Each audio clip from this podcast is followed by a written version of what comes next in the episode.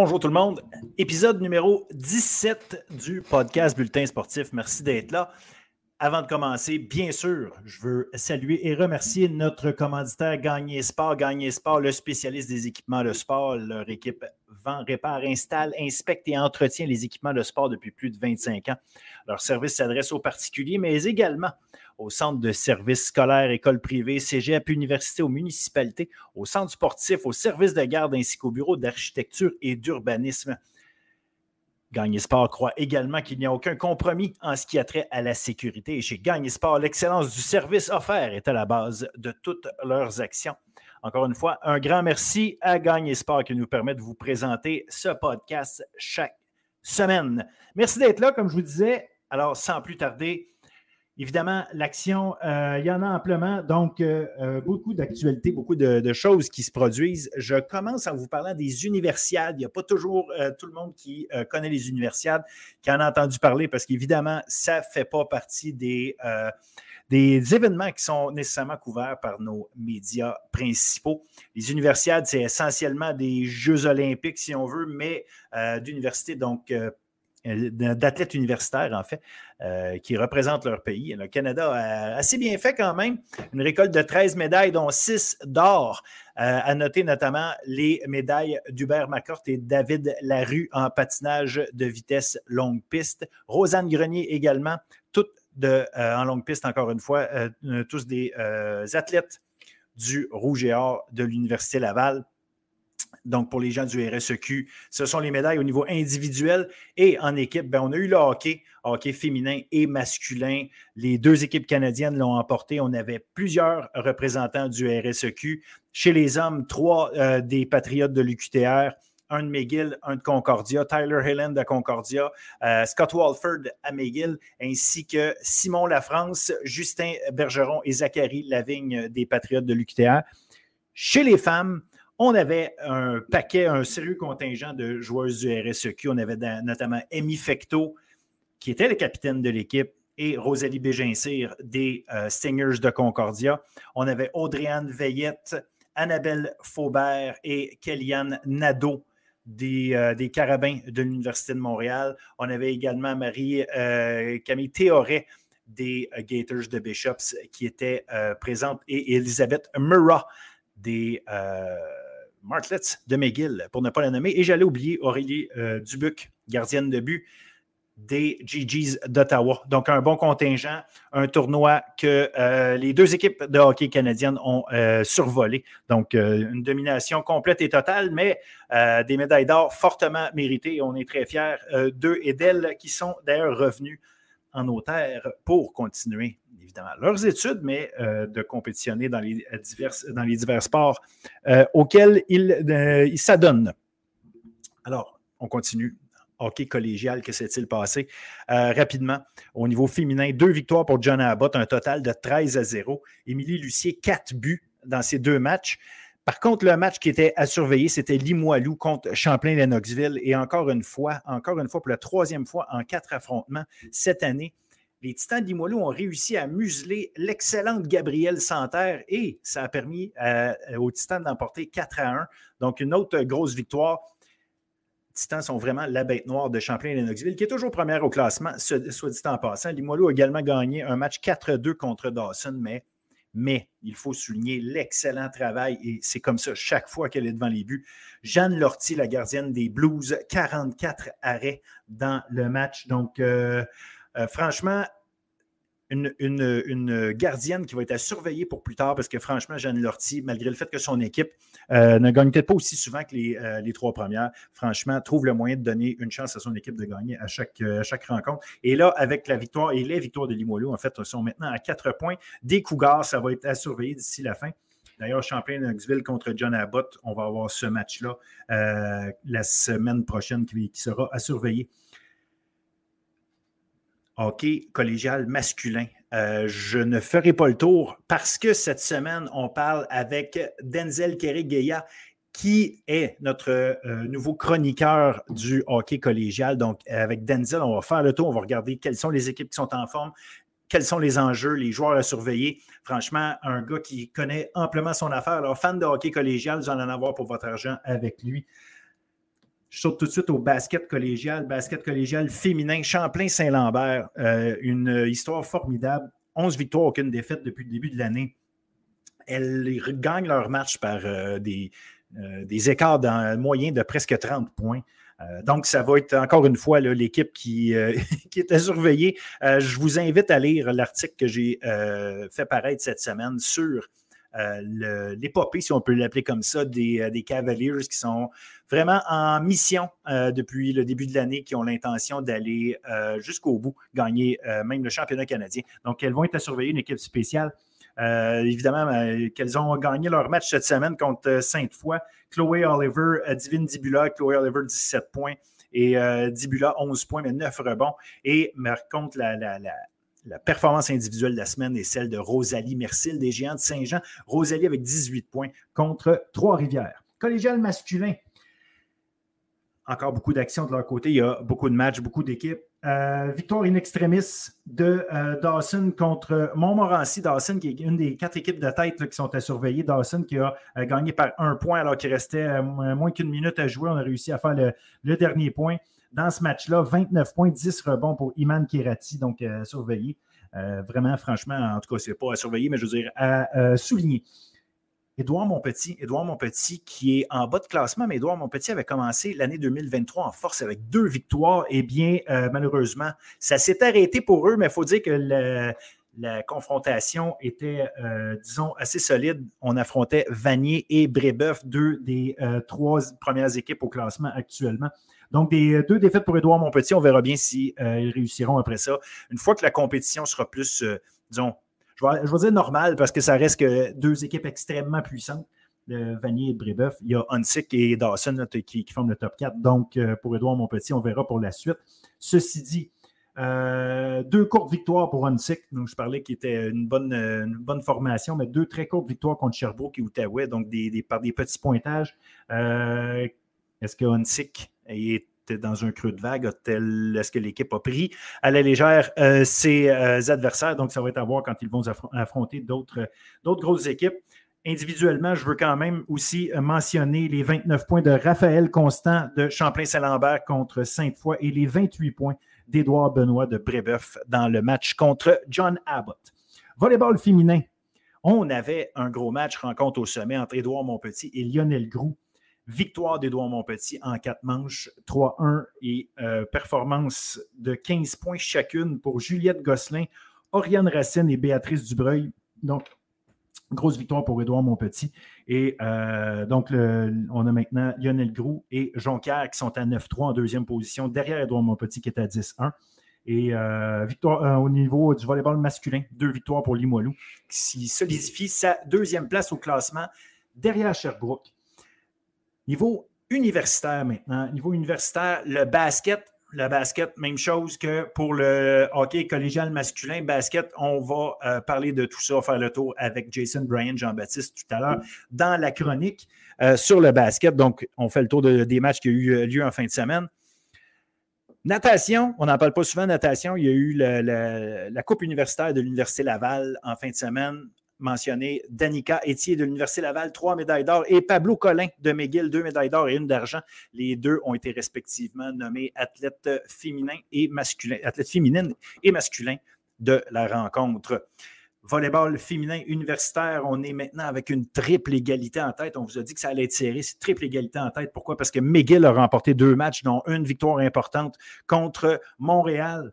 Euh, donc, ce qui fait que euh, tout le monde est en, à égalité. Et la troisième équipe qui est avec eux, c'est l'UCAM qui a remporté deux matchs également, l'UQTR contre face à l'UQTR et à Ottawa. Par contre, contre Ottawa en 5-7, donc il a fallu se rendre jusqu'au bout. Dans euh, la victoire de McGill, Clara Poiré, notons, c'est 14 points et 11 réceptions défensives, mais la performance individuelle vient quand même de Montréal, alors que Gabriel Fortin a terminé le match avec 29,5 points. Pendant ce temps-là, Laval, qui euh, se mesurait à Sherbrooke. Laval l'a emporté 3-1. Et pourquoi c'est important? Parce que la bataille pour la quatrième et dernière place pour les éliminatoires va se faire entre ces deux équipes-là. Laval qui vient de prendre euh, l'ascendant dans cette euh, bataille-là qui va vraiment nous mener jusqu'à la fin de la saison. Ces deux excellentes équipes, Laval et Sherbrooke, donc ça va être à suivre. Maintenant, du côté masculin, Montréal gagné ses deux matchs contre Nouveau-Brunswick. Rien de surprenant là. Sherbrooke l'a emporté 3 à 0 contre Laval. Sherbrooke continue sa domination au classement. OK, OK féminin. Montréal, deux défaites pour les Montréalaises qui essaient de rattraper les Stingers de Concordia au classement. Montréal a d'abord perdu 2-1 en tir de barrage contre Carlton. Mais euh, le match qui était à suivre, c'était Montréal contre justement les Stingers. Et ça se passait dimanche. Et les joueuses dont je vous ai parlé, qui étaient aux universiades, ont eu le temps de revenir. Elles venaient de jouer leur finale le samedi. Le lendemain, elles étaient sur la glace pour euh, cet affrontement important. Et d'ailleurs, euh, Fecto et Bégin Cyr, deux points chacune dans la victoire de 3-1 des Stingers. Deux victoires également pour les GGs d'Ottawa en fin de semaine, ce qui fait que le classement se resserre à nouveau à un seul point d'écart entre Ottawa et Montréal. Donc, ça aussi, ça va être une belle bataille à surveiller toute l'année. Voilà ce qui fait le tour rapide de l'actualité sportive de la fin de semaine. Je vous invite évidemment à suivre le reste de l'émission. Comme je vous disais, des chroniques de hockey collégial, de basket universitaire avec nos chroniqueurs. Donc, ça, ça va être très intéressant. Et Absolument, absolument, vous ne devez pas rater ça. L'entrevue de la semaine avec American Siciliano, la joueuse par excellence du basket universitaire au cours des deux dernières années, une fille qui est arrivée directement d'Argentine pour se joindre aux Gators de Bishops il y a trois ans. Et franchement, euh, une super histoire. Cette fille-là ne parlait même pas un mot d'anglais en arrivant ici. Donc, euh, cette euh, joueuse-là qui appartient à l'équipe nationale euh, de l'Argentine qui a décidé de venir euh, jouer au Québec, venir jouer au Canada. Euh, elle a appris l'anglais. Parle un peu de français, donc on va avoir une, entrevue en franglais avec elle, mais une fille super sympathique, une fille beaucoup d'ambition, énormément de talent. Donc, je vous invite à écouter cette entrevue-là avec grand intérêt. Sur ce, je vous souhaite un excellent show et merci d'être là. Lâchez-nous pas.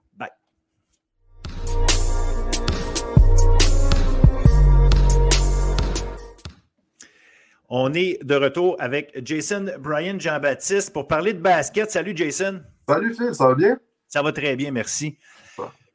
Donc, on a eu, euh, on a eu, en fait, la façon dont ça fonctionne dans cette deuxième moitié de saison, c'est qu'on a des, programmes doubles euh, du le jeudi puis le samedi. Les, deux mêmes équipes s'affrontent. Euh, donc, autant chez les hommes, chez les femmes cette semaine, on a eu euh, des affrontements Bishops Concordia et Laval McGill. On va commencer du côté féminin. Bishops et, Concordia qui ont joué deux matchs en fin de semaine qui ont été ultimement très serrés.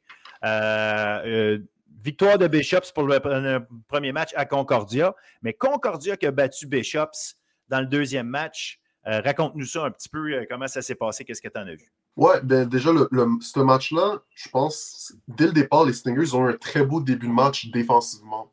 Ils ont fait un très beau travail en termes d'assiduité, puis juste de euh, forcer les, les, Bishops à prendre des tirs vraiment difficiles, euh, particulièrement pour Amaken Siciliano. Au premier quart, Siciliano, pour ce match-là, n'avait mis aucun point. Mais c'est à partir du deuxième quart que qu'est-ce qui est arrivé, c'est que Siciliano, je pense que ça s'est repris. Ils ont, fait un temps mort. Puis elle a parti l'étincelle de l'attaque de Bishops. Puis c'est là qu'ils ont pu avoir un rythme un peu plus euh, euh, fluide. Puis au final, elle a terminé avec 35 points. Elle a été dominante euh, durant ce match-là. Quatrième quart, ça, a été vraiment une performance exceptionnelle. elle a allé chercher, elle a attaqué le panier, tir aux trois points, vraiment été vraiment physique. puis elle a vraiment porté son équipe sur, sur ses épaules. J'ai pu parler à leur entraîneur.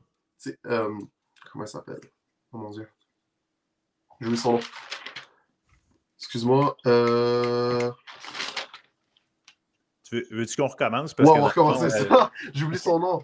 J'avais un, point, un point avec elle. Excuse-moi, Phil. Ben non, il n'y a pas de problème. Moi aussi, j'ai un, moi aussi, un blanc. Hein. Un blanc de mémoire, là. Comment il s'appelle?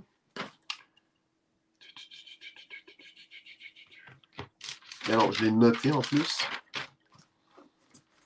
Oh, je me sens fucking mal. Attends.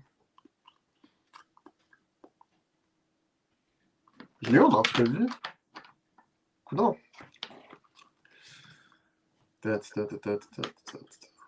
Excuse-moi, Phil. Mais non, euh, Diana Ross. Puis Diana Ross. Diana Ross. Je vais quand même sortir l'article au cas où parce que.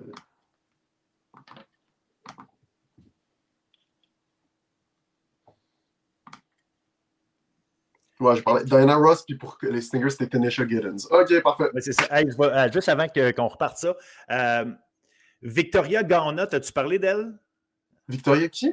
Gona, G-A-U-N-A. Euh, Victoria Gana, c'est comme la, la, sont deux Argentines, hein, Quinn Siciliano puis Victoria Gana. C'est deux, deux, filles qui viennent de l'Argentine.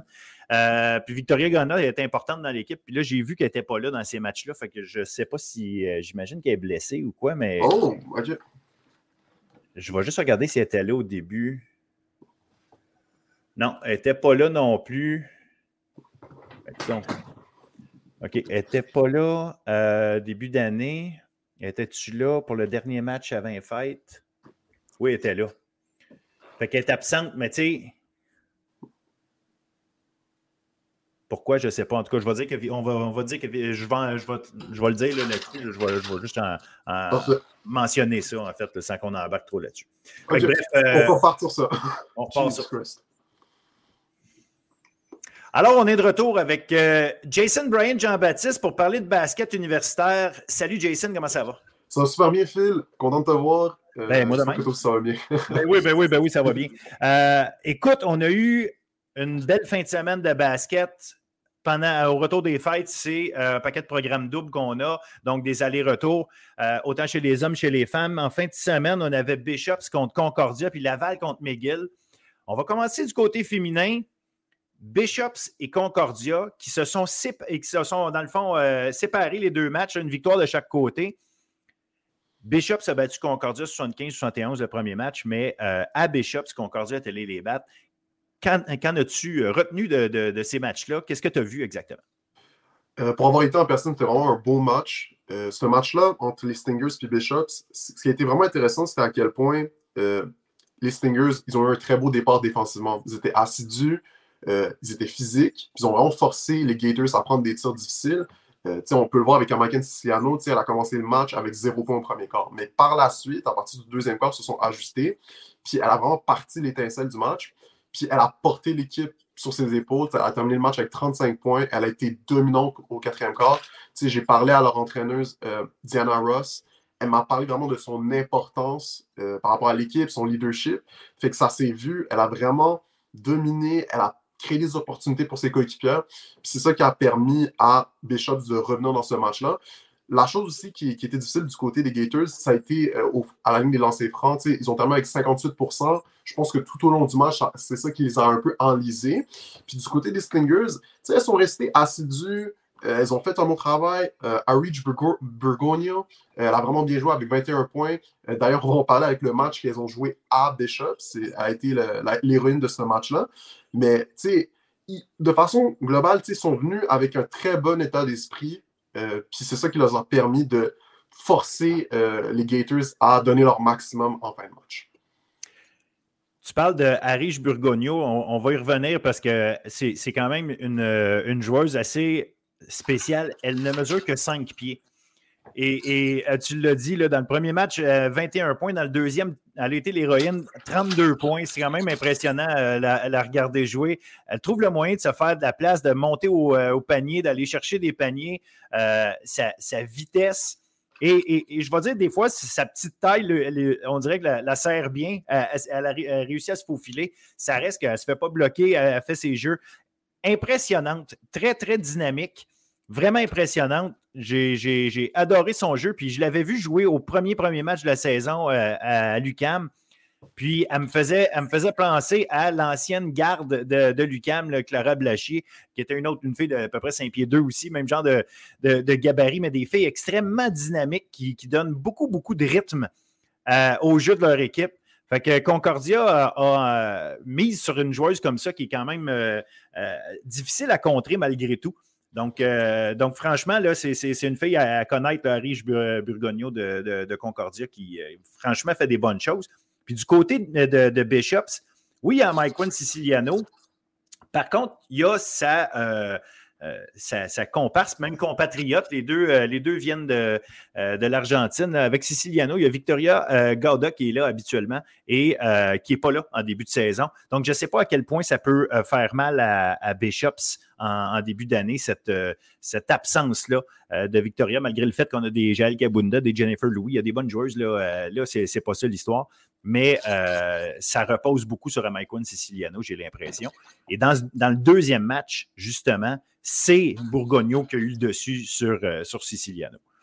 Oui, définitivement. Amaikun a notamment avec 15 points. Je pense que défensivement, les Stingers ont fait un, bon travail sur elle. Puis en parlant de Harry, je l'ai eu en entrevue, c'est une fille de quand même assez peu de mots, mais elle dégage vraiment un calme. Puis je pense que ce calme-là est contagieux, puis ça se reflète aussi de, son style de jeu. Tu l'as dit qu'elle va attaquer le panier. Tu ce match-là entre les A Bishops, les Stingers, ils ont fini avec 29 tentatives au panier de lancer franc. Puis ils en ont réussi 21. Puis ça, pour moi, ça fait la différence complètement. Ils ont terminé avec 72%, mais c'est le volume.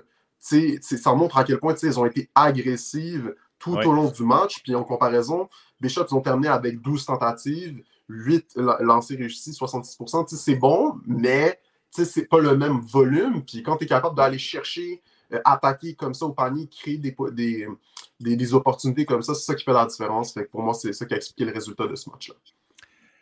Donc, c'est intéressant de, de, de, regarder ça parce que Bishops, qui avait une fiche immaculée avant les fêtes, se retrouve avec deux défaites à ses trois premiers matchs au retour des fêtes. Fait que ça va être intéressant de voir comment, comment on va, euh, des matchs serrés en plus. Donc, comment on va se, se, replacer à quelque part? Là, il y a peut-être des ajustements à faire. je mentionnais l'absence de Victoria Goda. Je ne sais pas jusqu'à quel point c'est son absence à elle, mais euh, y a lieu de remarquer qu'effectivement, on perd deux matchs sur trois euh, depuis, que, depuis le retour des fêtes et elle n'est pas là.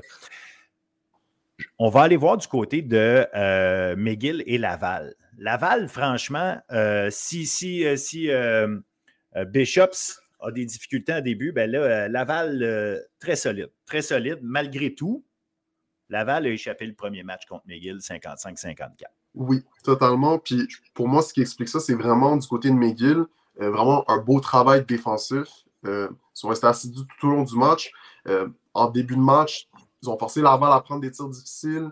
Ils, ont, juste été. McGill, qu'est-ce qui, qui est bien, cette équipe-là? Ils sont capables, en tout cas défensivement, d'être assez constant tout au long d'un match. Moi, je pense que la question pour cette équipe de McGill, c'est vraiment qui peut aller chercher 20 euh, points. C'est quelle joueuse, c'est quoi la combinaison de joueuses qui va chercher plus de 20 points dans un match? C'est ça qui, va, qui fait la différence parce que ce match-ci, c'est ça qu'ils ont réussi à faire. Elles ont bien exécuté, assidu, discipliné défensivement, constant. Laval, elles n'étaient pas dans leur match, puis c'est ça qui a, permis à, à McGill de, remporter ce match-là. Mais à l'inverse, quand ça a été le match euh, McGill à Laval, ben là, ça a été tout, l'inverse. Puis là, c'était vraiment, euh, en anglais, ils appellent ça un shootout. Tu sais, Laval, ils étaient en feu. Euh, tu sais, t'as Léa Sophie Verret, 23 points. Euh, t'as Audrey Bellan, 15 points. Tu sais, aux 3 points, ça, rentre. fait quand tu es dans des situations comme ça où tu as, un adversaire qui, offensivement, tu sais, sont chauds, en tout cas, il faut que tu sois capable de rivaliser. Puis je pense que du côté de McGill, ils n'ont pas été capables de, de confronter offensivement Laval. Pour moi, ça a été ça la différence dans, dans, ce match-là. Mais je pense que tu as un bon point. C'est ça le McGill. Hein. Une équipe défensivement qui trouve le moyen de. qui est capable de bien faire les choses. Mais offensivement, il n'y a rien qui, euh, malheureusement, il n'y a rien qui est produit avec régularité. Puis c'est une équipe qui a de la misère à faire 50 points par match depuis le début de l'année.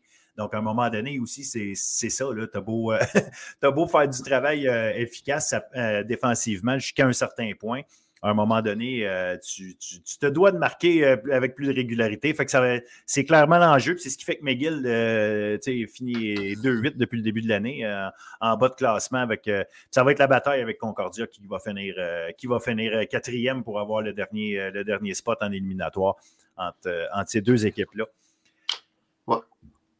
Côté masculin, évidemment, on avait les mêmes affrontements. donc, encore une fois, Bishop, c'est Concordia. Et là, euh, Bishops qui est allé chercher deux matchs contre Concordia. Puis Concordia, on, le mentionne, est parti fort au début de l'année, mais là, Concordia euh, n'arrive plus à gagner. Et puis, euh, c'est ce qui est arrivé. D'ailleurs, le, premier match entre les deux équipes jeudi, c'est allé en, double ou triple prolongation. 98-94 pour, pour Bishops, qui a également remporté le deuxième match à 86-77. Oui, pour moi, ce match-là, déjà pour avoir été en personne, l'ambiance était folle. Comme c'était un des matchs de basketball les plus longs, mais en même temps, c'est quand même passé assez vite parce que l'intensité, sais, les spectateurs à Concordia étaient vraiment genre, il y avait du bruit, il y avait beaucoup d'intensité. Fait déjà, chapeau aux, joueurs des deux équipes pour avoir joué dans ces circonstances-là aussi longtemps. Puis pour en revenir au match, je pense que euh, ça a été vraiment un match au basket serré. Ça répondait des deux côtés. Offensivement, pour moi, ce qui m'a sauté aux, yeux, c'est du côté de Bishops, euh, Charles Robert. Ben euh, vraiment sa dominance avec 36 points, 15 rebonds. Bishops, ils ont. Pour moi, dans ces deux matchs entre Concordia et Bishops, pour moi, ça s'est joué à peu de choses, mais s'il y avait une affaire qui a fait la différence pour ces deux matchs-là, c'est la, guerre des rebonds. C'est quand tu regardes, tu sais, quand tu as un gars comme Charles Robert qui va aller chercher 15 rebonds, quand tu as un gars comme Étienne Gagnon qui va aller chercher 14 rebonds, tu termines avec 52 rebonds total, tu compares aux Stingers, euh, ils ont terminé avec 40 rebonds. C'est bon, c'est solide, mais avec Bishops, c'est une équipe avec des gars qui sont assez grands. Quand tu es capable de chercher cette dizaine de rebonds-là en fin de match, puis te créer des opportunités dans des rebonds offensifs ou même défensifs, c'est là que tu as des meilleures possessions, tu es en meilleure situation, puis c'est là que tu peux te chercher des trucs plus faciles. Fait que pour moi, c'est ça qui appelle la différence. Puis, euh, ça a été la différence dans les deux matchs, en fait. Je pense que c'est à peu près la même chose au niveau des rebonds. Là, exactement. 52-40 à peu près dans les deux, euh, dans les deux matchs. Exactement. Puis euh, du côté de Concordia, je pense que euh, les fins de match au lancer franc, l'assiduité n'était pas là, surtout dans, le match euh, de jeudi où euh, c'était quand tu compares les statistiques au lancer franc de Bishops et les statistiques au lancer franc de, Concordia à la fin du match, c'est ça qui a fait aussi une différence. Fait que c'est deux équipes pour moi qui sont très comparables, mais je pense que pour ces deux matchs-là, Bishops, ils ont mieux exécuté sur deux phases qui sont assez sais, quand tu regardes les lancers francs, puis quand tu regardes les rebonds, je trouve que c'est des phases qui sont un peu sous-côté du basket. Mais pour moi, dans ces matchs-là, c'est ça qui a fait la différence. Fait que, c'est comme ça que exact. on, parle de Charles Robert, mais il y a Étienne Gagnon aussi qui a été excellent, excellent au niveau des rebonds. Fait qu'effectivement, ça fait une différence. Puis dans le deuxième match, euh, quand Alec Faneuf, Tyrell Williams n'arrivent pas à faire plus de 10 points, euh, les deux, bien évidemment qu'à un moment donné, là, tu te mets à contrer les, deux, euh, les deux meilleurs joueurs offensifs, si on veut, les deux producteurs offensifs de, Concordia. Fait qu'à ce moment-là, évidemment, tes chances de gagner, euh, tes chances de gagner sont meilleures. Exactement. McGill Laval. Là, euh, évidemment, McGill, McGill a de la difficulté, là, on va le dire comme ça, cette année, malgré le fait qu'ils ont un excellent Sam Jenkins puis euh, et, Elizovich. Mais Laval, et euh, sur une solide lancée. Grosse équipe. Donc, euh, Laval, deux victoires, 81-70, 88-74 en fait. Ça. Ouais, pour moi, la grosse différence, tu sais, assez. La, différence dans ce match-là, pour moi, ça a été l'agressivité offensive euh, de Laval. sais, ils ont terminé, encore une fois, c'est un match 29 tentatives au lancer franc. pour moi, ça, dit tout. À quel point ils ont attaqué puis ils ont réussi à pénétrer dans la défense de McGill. Euh, puis de se créer des opportunités. Puis quand tu as un gars comme Sidney Lacombe, Sidney Lacombe, c'est un excellent score, mais pour moi, ce qui m'impressionne le plus avec son jeu, c'est sa capacité à pénétrer, puis après ça, prendre une décision, puis réussir à, réussir à trouver le gars ouvert. Puis quand tu es capable, tu un gars qui peut faire ça, ça rend les choses plus faciles, puis ça, ça crée des opportunités pour un gars comme Saïdou euh, Sal à euh, prendre des tirs aux trois points. il a terminé avec six tentatives, quatre réussies. quand tu as un joueur comme Sidney Lacombe qui peut créer des opportunités pour les autres, ça rend ton jeu plus facile, puis ça permet d'être plus fluide offensivement, puis d'être plus constant au travers de 4 quarts. Fait que pour moi, c'est ça qui a, fait la différence dans, ces deux matchs. Du côté de McGill, je pense que, sais, offensivement, sont assez constants, avec Samuel Chaput notamment, ils sont capables de chercher des points, mais je pense que défensivement, je pense que c'est juste une question d'endurance, de, euh, puis d'être capable de, au premier quart, de un peu euh, résister à qu'est-ce que Laval fait offensivement. Parce que Laval, sur leur départ au premier quart, c'est ça qui est impressionnant, ils vont chercher, ils attaquent, ils attaquent, ils attaquent. Euh, au premier match, le, match de jeudi, à la fin du premier quart, oui, ils étaient en déficit, Mais leur agressivité, leur physicalité, elle était là.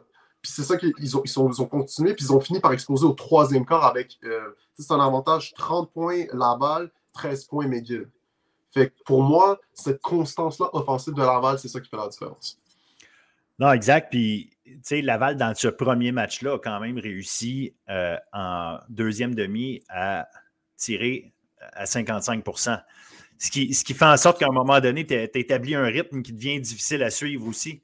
Euh, puis tu, tu l'as dit, Sidney, Sidney Tremblay-Lacombe, en tout cas, à mon avis, cette année, probablement euh, le joueur euh, par excellence jusqu'à maintenant. Du moins, c'est le gars que c'est le gars qu'on sent le plus en contrôle d'un match à chaque fois. Et, Saïdou Sall en a profité. Regarde, dans le deuxième match, c'est 28 points que Sall est allé chercher. un gas qui, tranquillement, pas vite, prend de plus en plus de place dans l'attaque de, Laval. un ancien de Vanier, si ma mémoire est bonne. donc, c'est un. Je trouve que Laval commence à être une. En fait, j'utilise le mot commence, mais en fait, Laval s'impose comme une équipe vraiment euh, solide, mais complète. Tu sais, tu as Sal, mais tu sais, tu as, Savard qui est là. Euh, tu as Steve Joseph qui est là. Tu sais, tu as, quand même une, une, capacité à plein de niveaux aussi de, de, de, de marquer, de faire, de, faire ton travail de manière constante. Ça devient difficile de suivre le rythme de Laval. En tout cas, on, on s'en rend compte plus la saison avance. Oui, mais tu sais, pour moi, Laval, leur assiduité aux, trois points est impressionnante. Ils ont terminé leur, match avec McGill, euh, ben, en tout cas à Laval, ils l'ont terminé avec 15 3 points réussis en 24 tentatives. Ça, c'est 62,5% C'est pas souvent que tu vois ça, mais ils sont capables d'atteindre ce niveau d'efficacité-là de façon constante de match en match. Fait que, puis pour moi, tout part de Ciné Lacombe. Oui, il fait beaucoup de points, mais justement, le fait qu'il fasse beaucoup de points, puis comme je l'ai dit, son agressivité est contagieuse. Fait que ça crée des opportunités beaucoup plus faciles quand tu as un joueur comme ça qui peut devenir individuellement, euh, que tu n'as pas besoin de, de, créer des jeux ou d'avoir de, créer des astuces dans le système pour lui, les rendre les choses plus faciles. Tu peux juste le laisser jouer au basketball puis il va faire ses affaires. Mais au basketball, quand tu as un gars comme ça, c'est tellement plus facile parce qu'après ça, ça crée des opportunités pour tes autres joueurs. Fait que, euh, honnêtement, chapeau Laval, c'est vraiment, tu sais, ils jouent du basketball très complet, comme tu l'as dit. Ils sont beaux trois points, ils sont bons sur la ligne des lancers francs, sont agressifs, puis défensivement, sont assidus. Fait que, honnêtement, ça va être une équipe très intéressante à suivre. Comme je l'ai dit, moi, j'ai vraiment hâte de les voir jouer contre Lucas. Ah ben oui, là c'est là parce que, parce que Laval, euh, vite comme ça, en début, en début d'année 2023, c'est déjà cinq victoires consécutives.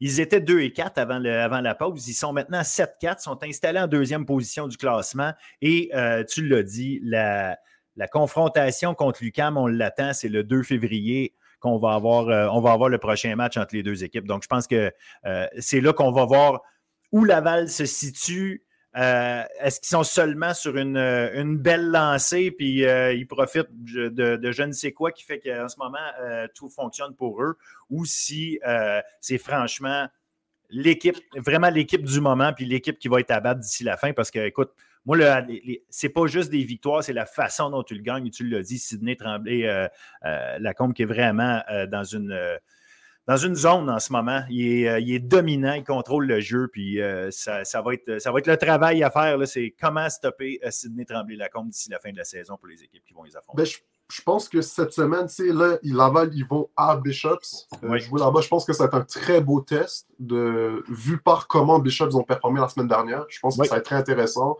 Je pense qu'à date, c'est deux équipes qui se matchent bien.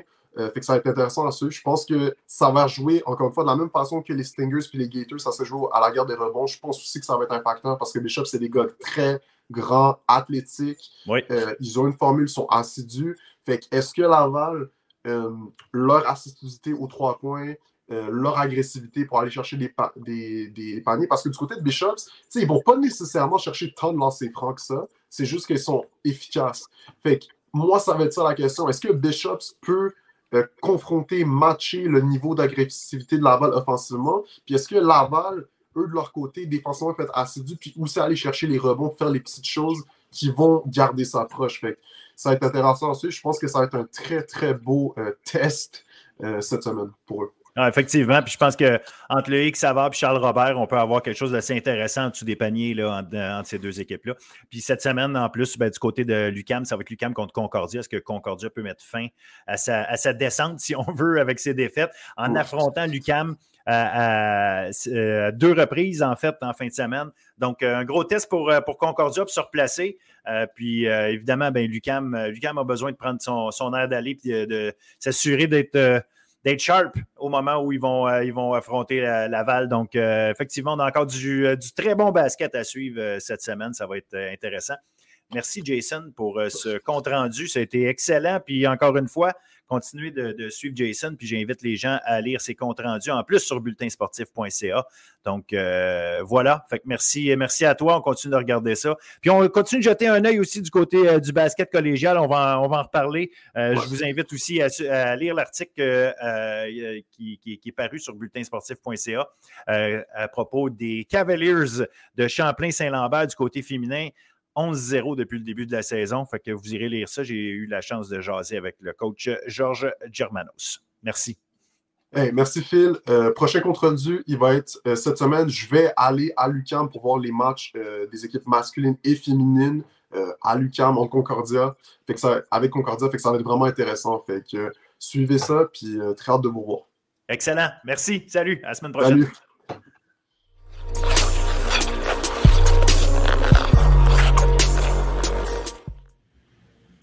Alors, segment hockey cette semaine.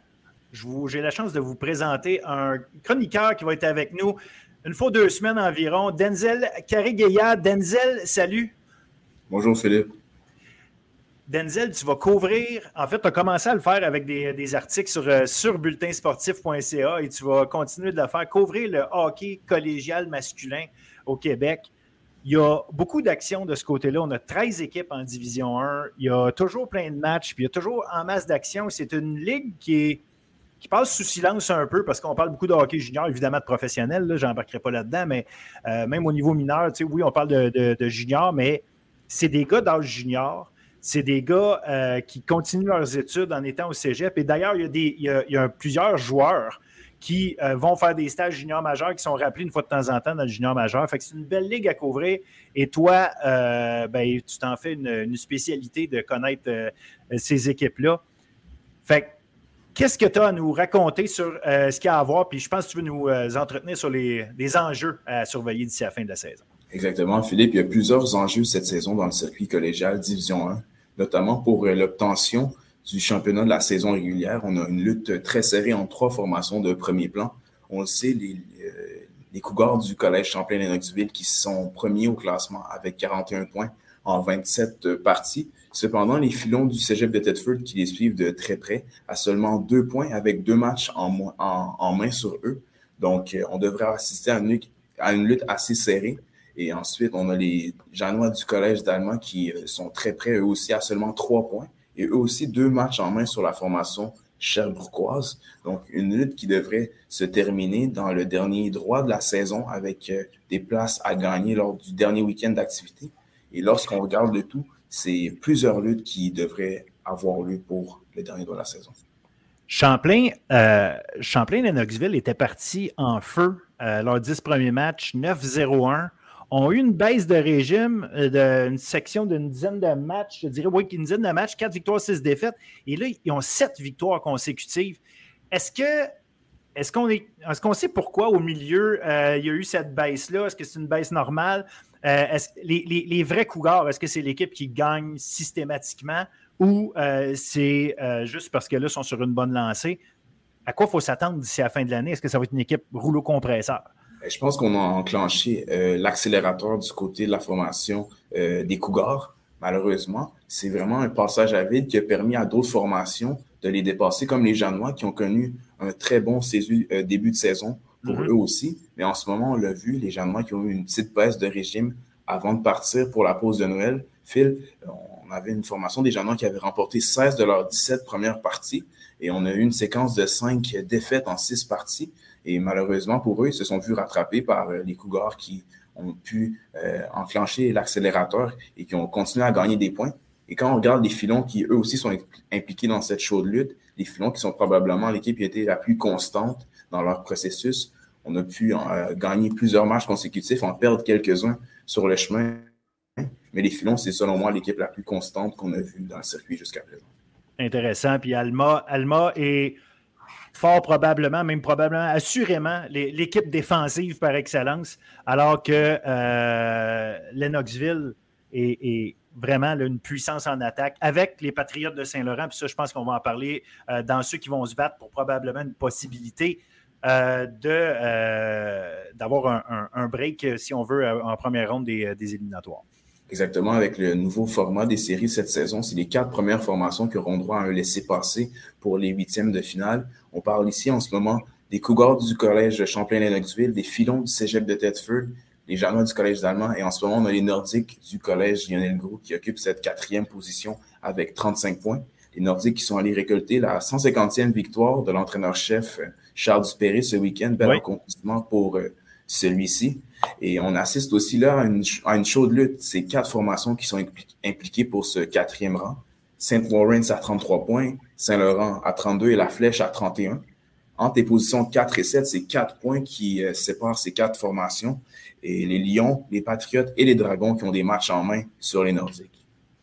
Exact, puis particulièrement les Patriotes qui ont seulement 26 matchs alors que les Nordiques en ont 30. En fait, Nordiques on sont euh, l'équipe qui ont joué le plus de matchs euh, depuis le début de l'année. D'après toi, parmi ces quatre équipes-là, c'est laquelle qui est euh, la plus, disons, susceptible d'aller chercher ce quatrième rang-là si, si important pour avoir, pour avoir une pause? Selon moi, c'est les Patriotes de Saint-Laurent. C'est un des effectifs les plus talentueux, notamment à l'attaque. On a Carl-Anthony Massé, Antoine Gagnon et l'arjou de Lombardo qui revient après un ben passage dans la CCHL. Je pense que les Patriotes vont pouvoir euh, surfer sur euh, ce vendre nouveau qui arrive, un ancien qui avait produit énormément de points l'an passé, Phil. Et pour les Patriotes, on a beaucoup de talent en défensive, beaucoup de talent devant les buts, malgré la perte de, Laurent à la défensive pour euh, l'Océanique de Rimouski. Je pense qu'on a un effectif qui pourrait faire des dommages et aller récolter cette quatrième position. Et quand on regarde le classement, quand on regarde euh, le pourcentage de victoires gagnées, les Patriotes qui sont en avant sur ces quatre formations. Exact. Puis tu en parlais aussi. Euh, ils ont F. Gascon dans les buts qui, est extraordinaire cette saison. extraordinaire début de saison pour euh, F. Gascon. C'est elle qui mène le circuit avec le nombre de victoires, avec le pourcentage d'efficacité aussi. Gascon qui est probablement l'une des meilleures gardiennes du circuit à l'instant. Absolument, absolument. Et là, euh, évidemment, le top 8, euh, dans le fond, tu voulais aller chercher les quatre autres équipes, le top 8. Pourquoi le top 8 en réalité? C'est. Euh, qu'est-ce qui, qui, est avantageux là-dedans là, pour, pour ces équipes-là? En réalité, c'est leur position pour les séries, évidemment. Oui, l'avantage de la glace doit être vraiment important pour conclure les séries. En ce moment, on a le boomerang du cégep André Laurando qui est en huitième position.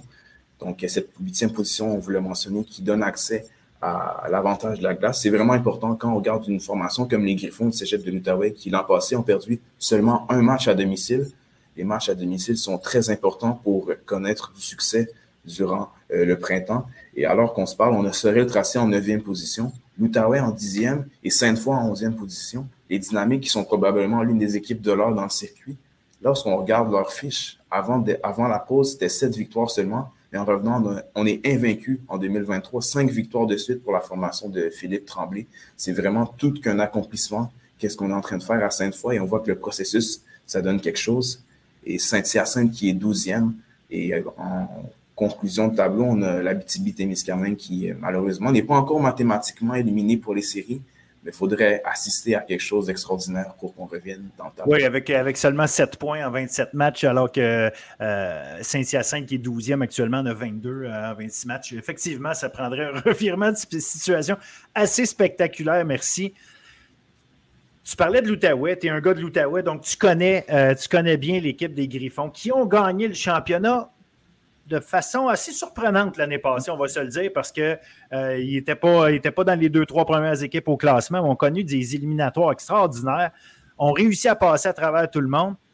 Est-ce que l'Outaouais est outillé cette année pour justement, encore une fois, peut-être créer une surprise de, ce niveau-là? ou ils ont perdu trop de joueurs? Qu'est-ce qui Comment on voit les Griffons? Et on peut certainement espérer, du côté des Griffons, connaître autant de succès qu'on a connu l'an passé. On a perdu quand même des joueurs assez importants lorsqu'on pense à Marc-Olivier Racine-Roy, un des joueurs les plus importants en l'attaque, Timothy Cousino, qui était le défenseur numéro un de cette formation, et devant les buts, l'excellent Rémi Leblanc, qui avait passé à travers toutes les formations. Trois joueurs clés qui ont quitté, mais on a encore un effectif qui est assez expérimenté. En Outaouais, on a la chance d'avoir des joueurs qui proviennent du même programme en majorité, celui de l'Intrépide de Gaston dans le M18 3 et dans le circuit euh, M18 Division 1. Donc, c'est un groupe qui se connaît. On a eu quelques déboires en début de saison, mais le tout semble se replacer avec trois victoires à leurs quatre derniers matchs en 2023. Et on a un groupe qui pourrait surprendre avec des Jacob Charon, des Mathis Paris qui connaissent des bonnes saisons à l'attaque. Et en défensive, on, connaît cette paire Kimmerly et Renaud Vio, des défenseurs de premier plan dans le circuit. Excellent. Fait que ça va être intéressant de suivre toute ça, cette euh, bataille-là, parce qu'effectivement, comme tu le dis, il y a 12 des 13 équipes qui sont qualifiées en, éliminatoire, mais il y a quand même des avantages à aller chercher ici et là d'ici à la fin du calendrier. Euh, évidemment, on connaît le positionnement, à quel point c'est important euh, au classement, ne serait-ce que pour accueillir au moins l'avantage de, la glace d'une part, et évidemment essayer d'avoir un, adversaire peut-être un peu moins bien coté euh, pour commencer. Donc, ça, c'est évidemment les avantages qu'il y a à aller chercher. Mais quand même, comme on l'a mentionné, il y a quelques équipes ici et là. Euh, tu parlais de Sainte-Foy. Je pense que Sainte-Foy, euh, c'est le genre d'équipe qui, on va regarder le classement à la fin de l'année, puis probablement qu'ils ne seront pas dans le top mais on le sait que c'est une équipe que euh, l'équipe de première ronde qui va les affronter, qui va les avoir en première ronde, euh, sera peut-être pas contente si, on tombe sur une équipe qui, a très bien fini la saison. Non, c'est ça, les dynamiques qui sont très sous-estimées. Quand on regarde leur euh, alignement, on voit peut-être un effectif qui est un peu plus faible, mais sur la glace, on a eu des résultats pour l'instant. Je pense notamment au capitaine Samuel Morin qui mène, les siens avec six buts à ses six derniers matchs, des vétérans comme Tristan Dussault et des recrues comme Soren Nibachoboye qui travaillent très fort et qui vont récolter des points importants pour leur formation. On a vu une progression fulgurante après un début de saison assez compliqué, nouveau, nouvel entraîneur-chef pour les dynamiques. On semble avoir trouvé les clés pour conclure le calendrier. Excellent, excellent. Ça va être intéressant de suivre. Et côté individuel, euh, bon, tu en as parlé tantôt, Carl-Anthony Massé, euh, Antoine Gagnon, qui sont avec euh, Saint-Laurent, qui sont bon, les deux premiers au classement des, euh, pointeurs. Alex-Antoine Yargeau à Lennoxville, toujours un, excellent joueur. Qui sont les joueurs, euh, bien évidemment, il y a ces trois-là dont peut-être tu veux me parler, mais qui sont les joueurs qui sont vraiment à surveiller, qui risquent d'avoir un impact justement sur les, résultats de l'équipe, de leur équipe? Quand on s'est quitté pour la pause des fêtes, c'est toujours les trois mêmes joueurs qui sont les meneurs au classement des points. On parle de Massé, Gagnon et Yargeau. Mais en ce moment, je surveille Jérémy Thériault, l'attaquant des Nordiques du collège Gros qui cesse de m'impressionner. Euh, lui qui a déjà récolté 18 points, Philippe, à ses huit dernières rencontres. C'est incroyable qu'est-ce que l'ancien des Coyotes de Saint-Gabriel dans le M18D1 est en train de faire. Il n'a pas été blanchi depuis le 2 décembre. Et quand on regarde sa saison l'an passé, c'était seulement 9 points en 33 rencontres. Maintenant, il est rendu à 35 points en 29 parties. À chacun de ces huit matchs-là, il a marqué. C'est vraiment un joueur qui est en feu dans le circuit. Puis son coéquipier Gabriel Théoret qui en profite aussi. Euh, effectivement, les deux ensemble euh, sont des machines à produire des points dernièrement. Tu as bien raison. Est-ce qu'il euh, y a d'autres joueurs qui font, qui, font l'objet de ton, disons, de ton spotlight à toi qui, attire ton attention? On en avait parlé un peu durant le match opposant les Janois et les Dragons, mais Félix Demers, le capitaine des Dragons, qui connaît lui aussi une très belle séquence avec 13 points à ses sept dernières rencontres. Lui aussi, il est sur une série de sept matchs sans avoir été blanchi. Par la suite, on a Mathis Dufour des filons du cégep de Thetford. C'est 14 points à ses six derniers matchs. Il totalise déjà 37 points à ses 25 premières rencontres. J'en ai parlé un peu plus tôt, Samuel Morin des Dynamiques est certainement une des raisons pourquoi les Dynamiques connaissent beaucoup de succès en ce moment. C'est 6 buts à ses six derniers matchs. Devant le filet, Eve Gascon, on l'a abordé un peu un peu plus tôt, la gardienne des Patriotes qui a le plus de victoires en 15 sorties. C'est 11 victoires en 15 matchs, moyenne d'efficacité de 930. C'est le plus haut total dans le circuit et une moyenne de buts alloués de 2,15. L'autre porcile que je surveille, c'est Elliot Séguin-Lescarbot. Lui aussi, un joueur des Nordiques du collège Lionel Gros, un ancien des Vikings de Saint-Eustache, un gardien assez imposant, doté d'un très bon gabarit, qui bloque énormément d'espace devant sa cage. Lui, c'est le deuxième gardien avec le plus de victoires en temps réglementaire Et c'était l'athlète défensif du mois dans le RSEQ du mois de décembre. Et aussi, j'ai hâte de voir comment il va se comporter. C'est le gardien qui a été le plus utilisé depuis le début de la saison. Donc, individuellement, il y a des gens, des joueurs chez les Nordiques qui attirent beaucoup ton attention. Euh, visiblement, c'est une équipe qui va être à, vraiment regarder aller. On l'a mentionné tantôt, sont actuellement quatrième au classement, mais avec des matchs, euh, des matchs de plus de disputés. Donc, ça va être de, voir si euh, leurs meilleurs joueurs sont capables de conserver un, rythme de croisière aussi important que celui-là d'ici la fin pour continuer de, de tirer les Nordiques vers le haut. Exactement. C'est un effectif très talentueux. On a beaucoup de joueurs qui produisent. C'est probablement l'équipe la plus balancée du circuit. Je l'avais mentionné dans mon état des forces, dans mon tour d'horizon, un peu plus tôt. J'ai eu la chance de les voir lorsqu'ils affrontaient les Griffons de Cégep de l'Outaouais. Match qui s'est terminé 8 à 7. Les Griffons qui avaient pris les devants 3-0, 4-1. Oui. Du côté des Nordiques, on est venu recoller 4-4. Et par la suite, l'Outaouais qui pensait s'envoler vers une victoire facile, c'est 8-4. On est revenu au score faire 8-7 pour euh, la formation de Charles Dupéry.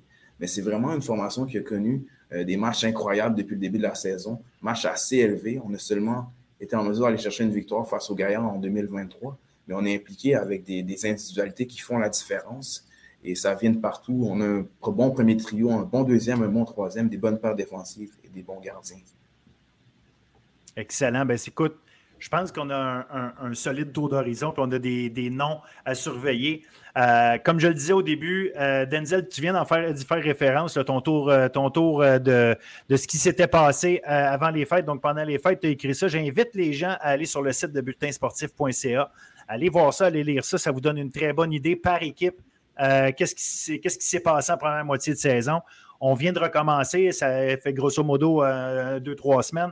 Donc, évidemment, euh, c'est encore, euh, encore d'actualité, même si, avec ce que tu nous as dit, on a vu qu'il y a certaines équipes qui déjà ont, imposent certaines choses ou imposent un nouveau rythme au retour des fêtes. Ça va être à surveiller. Donc, euh, là-dessus, je te remercie infiniment, Denzel. Ton, euh, ta collaboration est super appréciée. Je pense que les fans de hockey vont, euh, en avoir pour leur argent avec ce, que, avec tu vas apporter. Je suis très, très, très content de t'avoir avec nous. Fait qu'aux aux deux semaines, aux deux semaines environ, on va pouvoir se parler puis faire le tour de tout ça. Puis les gens vont avoir une couverture A1 des éliminatoires du hockey collégial, c'est sûr et certain. Exactement. Merci beaucoup, Phil, de l'opportunité. Très hâte de se reparler. Avec plaisir. À très bientôt. Très bientôt.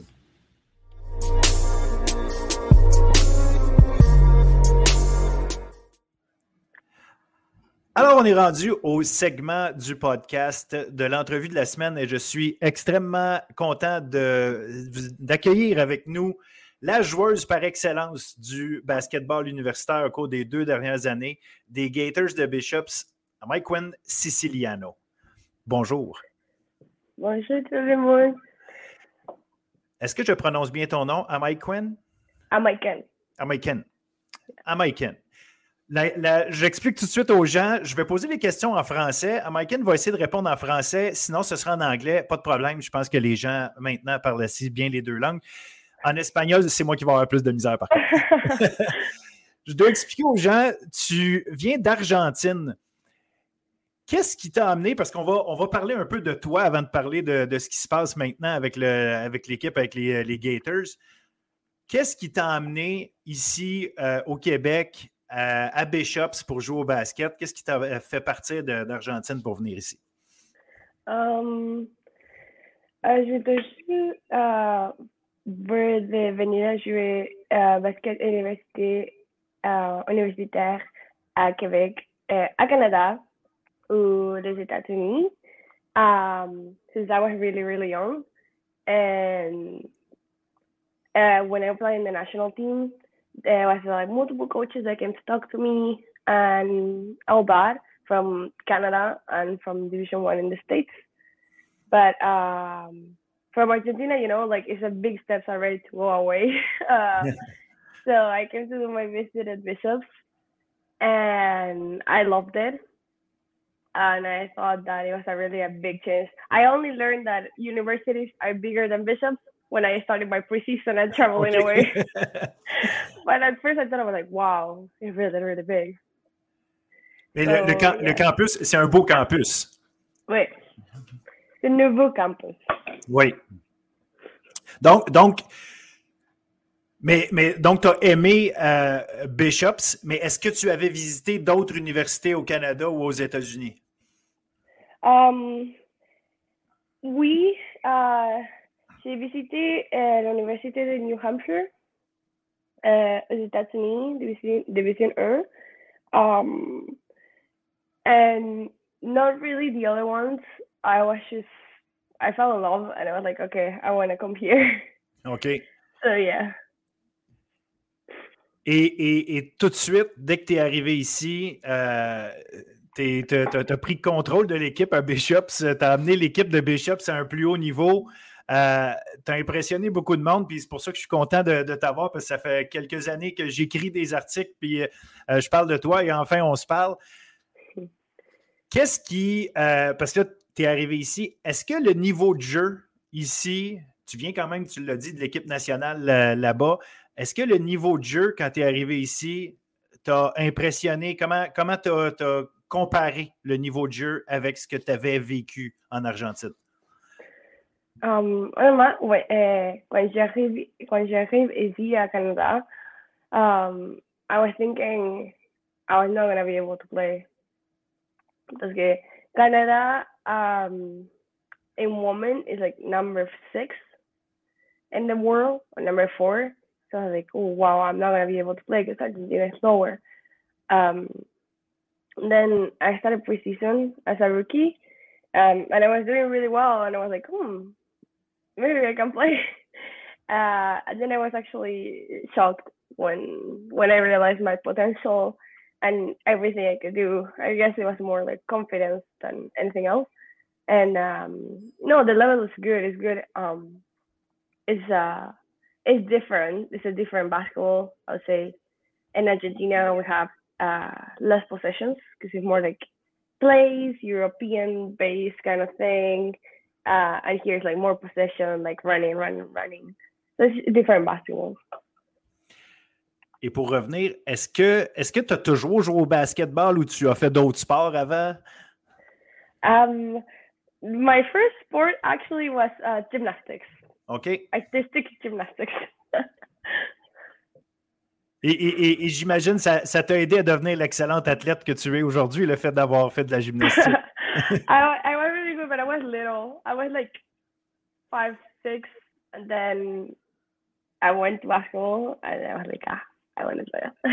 OK.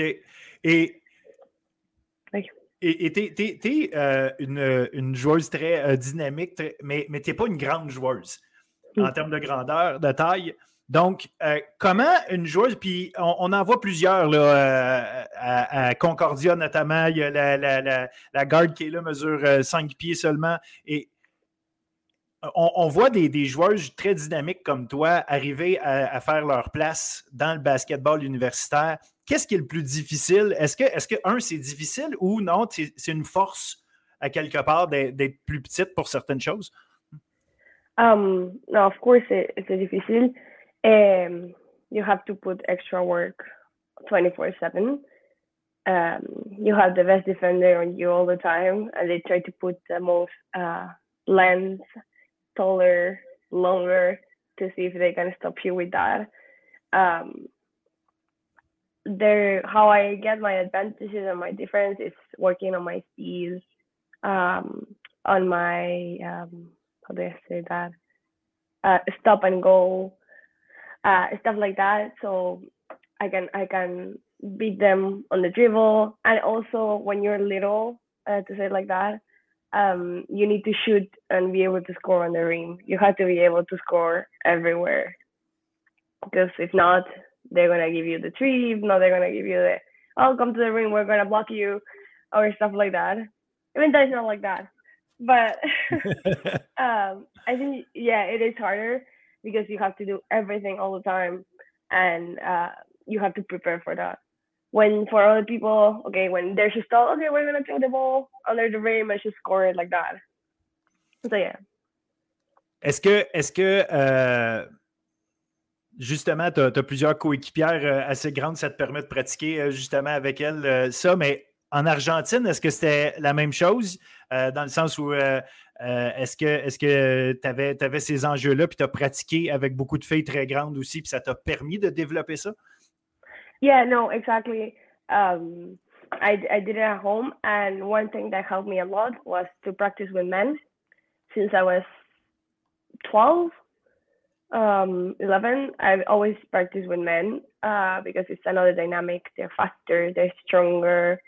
Um, they have just different qualities. Um, so that helped me a lot when I have the transition to come back to women. I feel like I have an advantage because of what I practice with men. And even if they're not the best, they're really helping me a lot.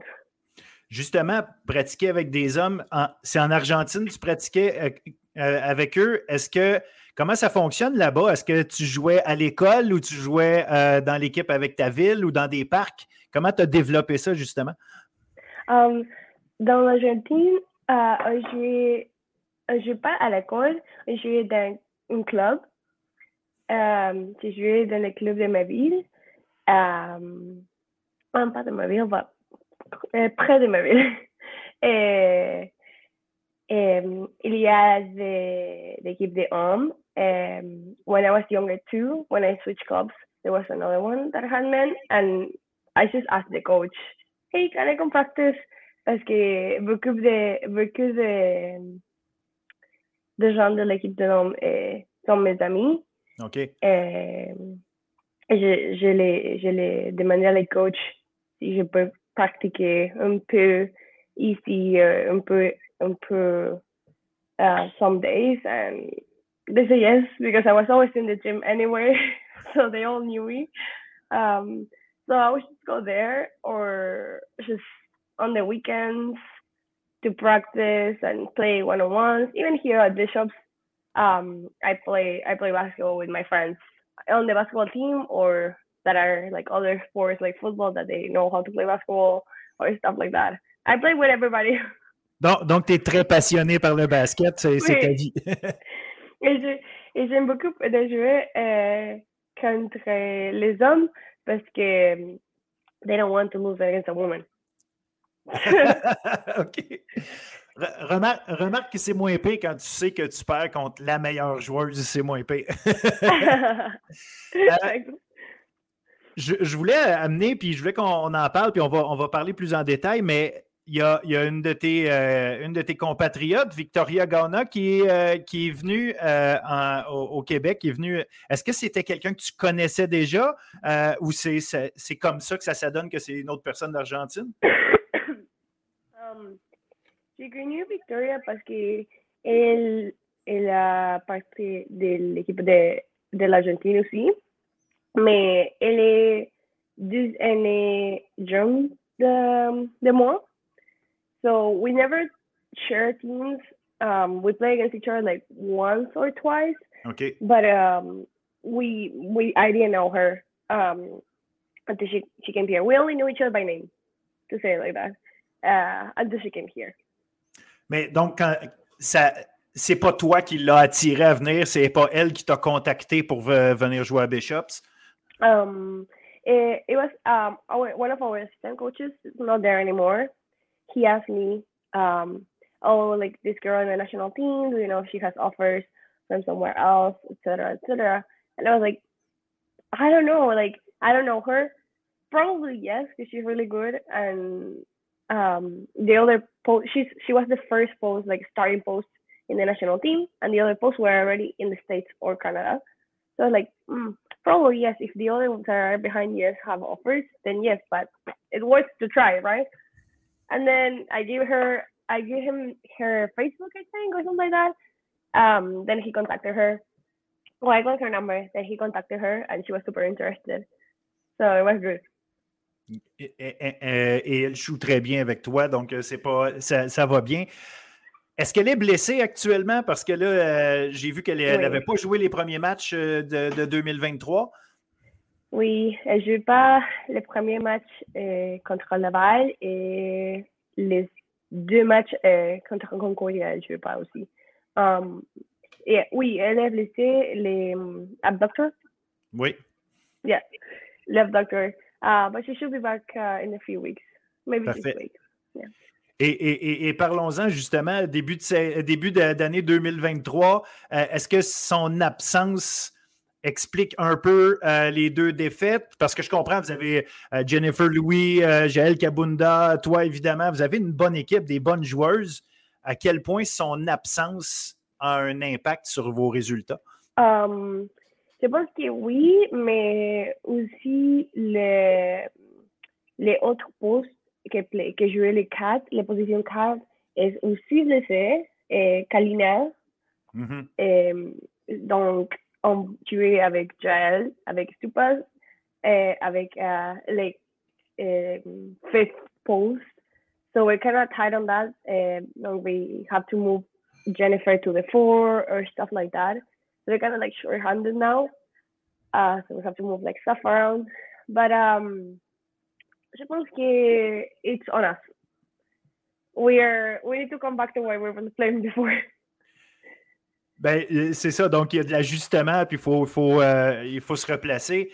Euh, est-ce que, parce que vous avez encore commencé la saison très bien. L'année passée, vous aviez fini deuxième. Vous n'avez pas réussi à aller en finale. L'autre année d'avant, avant COVID, même chose. Vous, avez, vous aviez une bonne équipe, fini deuxième. Vous avez été éliminé en demi-finale à quel point c'est dans votre tête de dire OK, là, euh, il faut, faut, faire le next step, il faut, il faut arriver à la, finale? Est-ce que, est que ça fait partie de votre préparation de penser à ça? Of course. Um, every day. uh, every day we're reminded of that. Um, for everybody that like, oh, what happened last year, stuff like that. So it's something that we have in our head all the time. Um, I hope it doesn't happen again this year. We'll have our good coaching stuff that they're prepared and they get ready for stuff like that. Um, yeah, no, every day. est-ce, que, est-ce, est-ce, que ça vous met une pression de plus ou euh, c'est vous qui mettez la pression? Est-ce que c'est les coachs? Est-ce que, est-ce que vous sentez une pression ou c'est un, un challenge plus qu'une pression? Um, je pense que pour for some players, challenge, for some players, a pressure. for me, it's a challenge because I want to win. Uh, uh, I I'm thankful that when I was younger, I had uh, more pressure in finals, semifinals, so I had the experience already. But other girls um, didn't. Um, I think it's just honestly going out and playing like it's the last day of everything. Not thinking that okay, we finished first, so we should win anyway we finished second, we should win anyway. No, it's just like go like we're the underdogs and just play. Et là, euh, en ce moment, l'équipe la plus hot, si on veut, c'est Laval. Et votre prochain match, c'est contre Laval. Est-ce qu'il y a une préparation euh, spéciale? Comment, comment tu vois les, les matchs contre, euh, contre le Rouge et Or? Um, yeah, they're hard, but Nah, they don't think it's Miguel too. So no, c'est vrai, t'as raison. Uh, uh, um, but uh, no, they are. They're a really good team. They have a really, really, really, really good coach. Also, uh, Guillaume is really good. Uh, it's funny because he was the coach of our coach. Okay. so they kind of know what each other do. Um, but yeah, no, we we have to do our game plan. We have to play like we know it's at home so that's uh, that's better. Hopefully, we'll have everybody back for this game um, if possible. That will help a lot. Last game we lost by one, playing really bad, and without uh, two players. So and like you said, uh, Baker's really good for us. It's our starter. Plays like 40 minutes a game, uh, and even if she's not playing well, they already have to guard her anyway. Oui, c'est ça. So um, I hope everybody's back, and if not, just compete hard and having the the thing. Okay, like they they win us last, they beat us last time. We'll have to beat them again and make make sure to see who's the best one in the conference. You know. Et, et, et justement, euh, est-ce que c'est votre plus grande rivalité, euh, le Laval? Ah, je pense que oui. Euh, Laval, c'est toujours bon euh, toutes les années. Euh, oui, c'est, elle, qui vous ont éliminé l'année, dernière en plus. Donc. Ouais. Ouais, ouais, ouais. And uh, they're always good, like I said. Um, the players, the coach, they're always ready. They're a really good team. Um, so yeah, I would say Laval. UConn is big too. Um, but the, I think Laval plays better, honestly. Et, et, et, et c'est quoi la, la, plus grande force des Gators de Bishops? Qu'est-ce qui va vous amener à, à, gagner le championnat provincial cette année? Um, je pense que notre euh, différence avec les autres équipes est euh, que nous sommes bons avec euh, dans toutes les positions. Um, like the starting five, it's amazing. I don't think any other team has two bigs other than UCOM, but as soon as they're out, they don't have another big. We have four really, really, really good bigs. Um, our guards to have a long bench. Um, so I think that's it. Like we, our bigs are amazing, and they all have to like guard them, so the guards are wide open. Donc, si tout le monde est en santé, vous avez la meilleure équipe. Of course, oui, oui, oui. Maintenant, I thought I thought we were going to be first in Canada one time. Ben peut-être, peut-être cette année, euh, peut-être cette année, ça va être l'année. Uh, we're going down, I think, today. We'll see. Ouais, ben là, c'est sûr qu'avec les défaites, euh, mais, mais l'important, c'est pas le, le, ranking de, de U-Sport, c'est le vrai championnat. Yeah, yeah, yeah. Je voulais savoir, est-ce que c'est ta dernière année ou, euh, à, à, Bishops ou il te reste une autre année? C'est la dernière? Um, J'ai une autre année, mais non. Tu vas pas la faire? Dernière... Oh non, je ne vais pas. C'est ma dernière année. Euh, je vais jouer professionnel euh, en Europe. OK, c'était ça ma question. Est-ce que tu as déjà des discussions pour aller en Europe? Est-ce que tu sais déjà où tu vas aller? Oui, um, je n'ai pas une préférence dans le pays en Europe, honnêtement. Euh, je pense que Italie, parce que j'ai un passeport italien que je suis euh, travailler. Um, mais, yeah, no, I don't have a preference. I'm talking with agents now and clubs and people that I know. But, um, yeah, I hope I can make it work. Ben, je te le souhaite. Je te le souhaite. Euh, Je pense que les, les... tu as assez de passion puis tu as assez de talent, assurément, pour, euh, pour continuer. Donc, c'est une belle occasion de continuer. Yeah. Et là, tu, tu parles évidemment espagnol, tu parles euh, anglais. Est-ce que le français, t'avais, euh, tu connaissais du français avant d'arriver ici? Non, je connais, je connais pas l'anglais avant d'arriver ici. Tu, tu parlais même pas anglais avant d'arriver ici? Oh, wow, OK. Rien, rien d'anglais. J'ai fait l'examen d'entrée à Bishop cinq fois et j'ai fait Ah cinq oui! Yeah, donc, j'ai, j'ai, et donc, je suis arrivée ici deux mois, deux mois en advance to do an English intensive summer course because I was not getting course. So, wow, tu, tu voulais, tu voulais venir au Canada ou aux États-Unis, mais tu savais que tu parlais Non, pas yeah. anglais? Wow, c'est c'est, euh, c'est quand même impressionnant. Honnêtement, je, donne mon, euh, mon cours d'anglais en Argentine. Je pense dans ma tête que je parle anglais. Mais quand j'arrive ici, I was like, mm -mm, no, that's not it. Et, et comment, parce que là, tu as pris un cours intensif, est-ce que c'était suffisant pour euh, être, te faire coacher puis euh, aller à l'école? ouais, ouais, ouais. J'ai- I did really well. I'm a good student. I'm not gonna lie. I'm a, I'm a bit of a nerd. Um, so yeah, no. And quand j'ai arrivé ici au Canada, j'ai le droit de parler anglais parce que rien de personne parlait espagnol. Ici à Lennoxville, que c'est petite, Est-ce que, est-ce que euh, tu savais qu'au Québec, en plus de l'anglais, il y avait le français? Ou tu savais pas avant d'arriver ici? Non.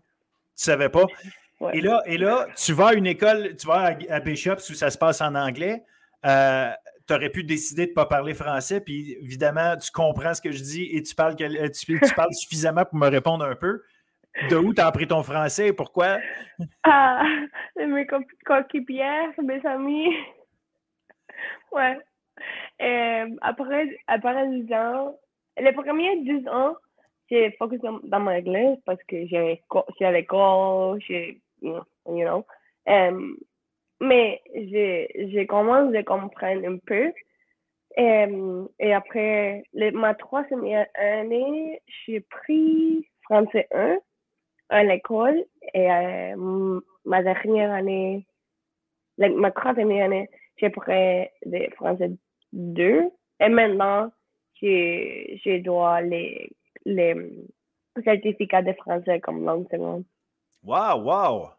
Et, et, et là, donc, est-ce qu'il est qu'il y a d'autres langues? Est-ce que tu connais d'autres langues en plus? Ou, euh, parce que si tu vas en Europe, il y a d'autres langues à apprendre.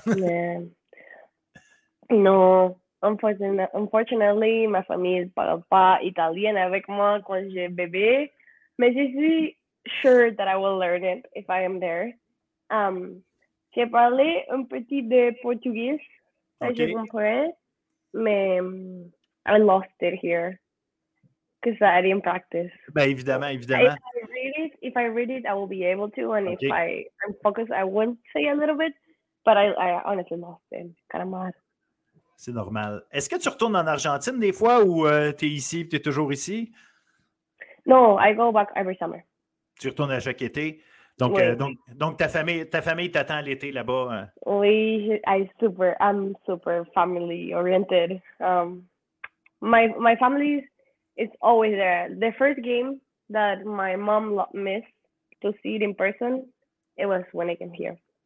Like she traveled with me in my national team, travel in other countries, in other provinces. She always went. Et est-ce qu'ils est qu sont venus ici à un moment donné voir un de tes matchs ou? Uh... No, no, no, no. It's, it's too expensive. Um, it, it, it's working on the les un visa pour venir ici. Eh, les, les tickets pour venir ici, c'est like um, 1200. Ah, c'est ça. Les cheapest. Oui. Uh, um, it's expensive, and I have three little brothers that I love with all my heart. And uh, if one comes, everybody comes. Donc, ça coûte encore plus cher. oui. Et, juste une personne dans ma famille. It has to be the six.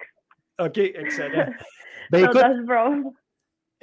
Donc, donc là, le, prochain step, c'est d'aller en Europe. Fait que tu vas être encore loin de la famille, mais tu en, as, en as en Italie. Donc, euh, euh, ça va être euh, une façon de compenser un peu. Oh, oui. Je pense que si, si nous avons les passeports d'Italie, um, um, they can come easier than here. Okay. And the language too. If I'm in Europe, I'm sure everybody will speak Spanish also. They don't speak English and French. So that's kind of harder to compare to. Non, je comprends. Oui, c'est sûr, ça aide pas. Donc, qu'est-ce qu'on souhaite à American Siciliano euh, pour le, le, le, le, futur proche, puis le, futur plus lointain? J'imagine un championnat pour commencer? Yes, yes, yes. We have to. Est-ce que, est que le fait d'être MVP, c'est important pour toi? Est-ce que c'est un, un, objectif que tu te donnes? Yes, of course. Um, I always look for both.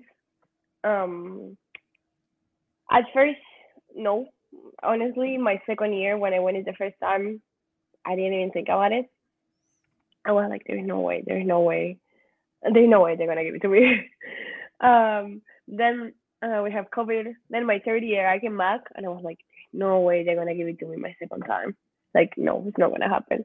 And right now, I'm like, ah, the third time I don't think they're gonna give it to me. But at the same time, I'm like, I want it, and I wanted to go with my team. So um, no, if I'm somebody that is really, how do I say that? I put a lot of goals for myself, and I want both. Some people come to ask me, "Oh, Amma, but if you have to choose, what would you rather?" Of course, I rather the championship with my team if I have to choose, but I want both. bon. C'est bon. Et, et, et, en Europe, est-ce que tu vises euh, euh est-ce que tu vises d'être en division 1, en division 2? Comment yes. tu vois euh, les choses pour ça? Uh, mais j'ai vu jouer la division 1 de. Si, si, si, tu, si tu ask me, I want to play EuroLeague if I can in any country. I, I don't want like if I can, if I have the chance, of my dream. Um, and if not, I think the best division will be Division One in Spain. Um, and yeah, if not Division One whatever I am, I want to play Division One. Yeah. Good, good, good.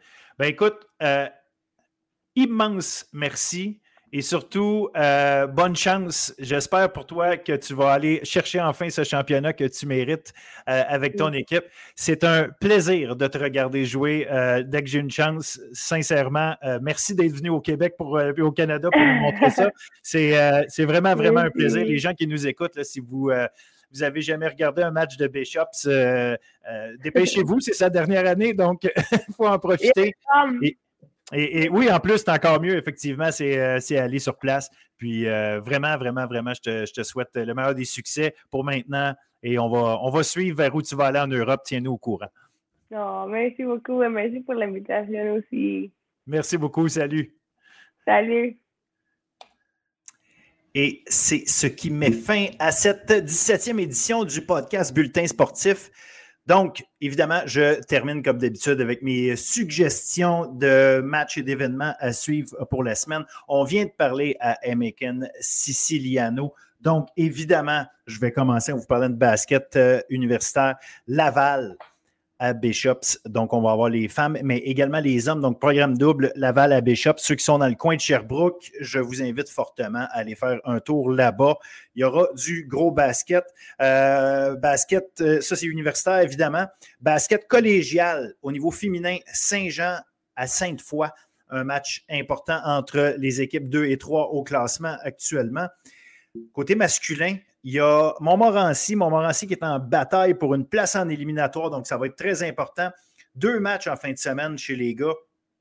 Donc, Montmorency euh, qui accueille Onsic vendredi. Onsic, évidemment, très grosse équipe, mais surtout une immense rivalité entre ces deux euh, programmes-là.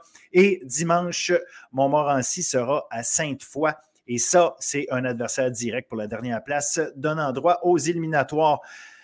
Hockey, hockey collégial féminin, Champlain-Lennox contre John Abbott, donc toujours la rivalité entre Gabriel Santerre et Émilie Lucier, évidemment entre ces deux équipes-là qui sont 1 et 3 au classement. Un match absolument à voir samedi. Côté masculin, on a Lionel Groux qui, euh, euh, est en feu depuis le début de l'année 2023. Lionel Groux, deux gros matchs contre Thetford et contre Alma, donc ce sera à surveiller absolument. En hockey universitaire féminin, il y a Ottawa, les GGs d'Ottawa qui, euh, évidemment, euh, sont au cœur de la lutte pour une, euh, bataille pour le meilleur positionnement possible en vue des éliminatoires. Deux matchs importants contre Concordia et Bishops. Deux adversaires directs, particulièrement Concordia, qui est toujours évidemment au sommet du classement. Au volleyball, volleyball collégial féminin, Lionel Groux contre Jonquière, samedi, les équipes 2 et 3 au classement. Et chez les hommes, il y a Limoilou qui joue deux matchs contre Saint-Jérôme et Outaouais. Donc, Limoilou pourrait vraiment encore plus consolider sa deuxième place au classement si jamais euh, les Titans l'emportaient les deux fois. Au niveau universitaire, ben, un match euh, féminin qui est euh, certainement à voir UCAM qui sera à l'Université Laval. Le Rouge et Or qui a un, bon début de 2023. L'UCAM qui a remporté ses deux matchs en fin de semaine dernière. Donc, euh, l'UCAM qui fait partie de cette euh, triple égalité en tête avec McGill et Montréal, alors que Laval se bat avec Sherbrooke pour la quatrième place. Enfin, je termine en vous suggérant ceux qui s'intéressent à ça, c'est toujours intéressant d'aller voir à McGill en fin de semaine l'invitation d'athlétisme de McGill, donc euh, un paquet de super athlètes qui sont euh, qui, qui s'affrontent dans toutes sortes d'épreuves, évidemment. Euh, les courses amplement, il y aura amplement de courses, évidemment. Donc, un, paquet d'événements, un paquet de- de- d'épreuves à suivre. Alors, ce sera intéressant du côté de McGill, évi- évidemment. Donc, là-dessus, voilà, ça fait pas mal le tour. Je vous souhaite une excellente semaine de sport étudiant. Soyez avec nous, donnez-nous vos commentaires et surtout, surtout, partagez le plus possible ce qu'on fait euh, pour vous et surtout pour les athlètes étudiants du Québec. Merci, à bientôt.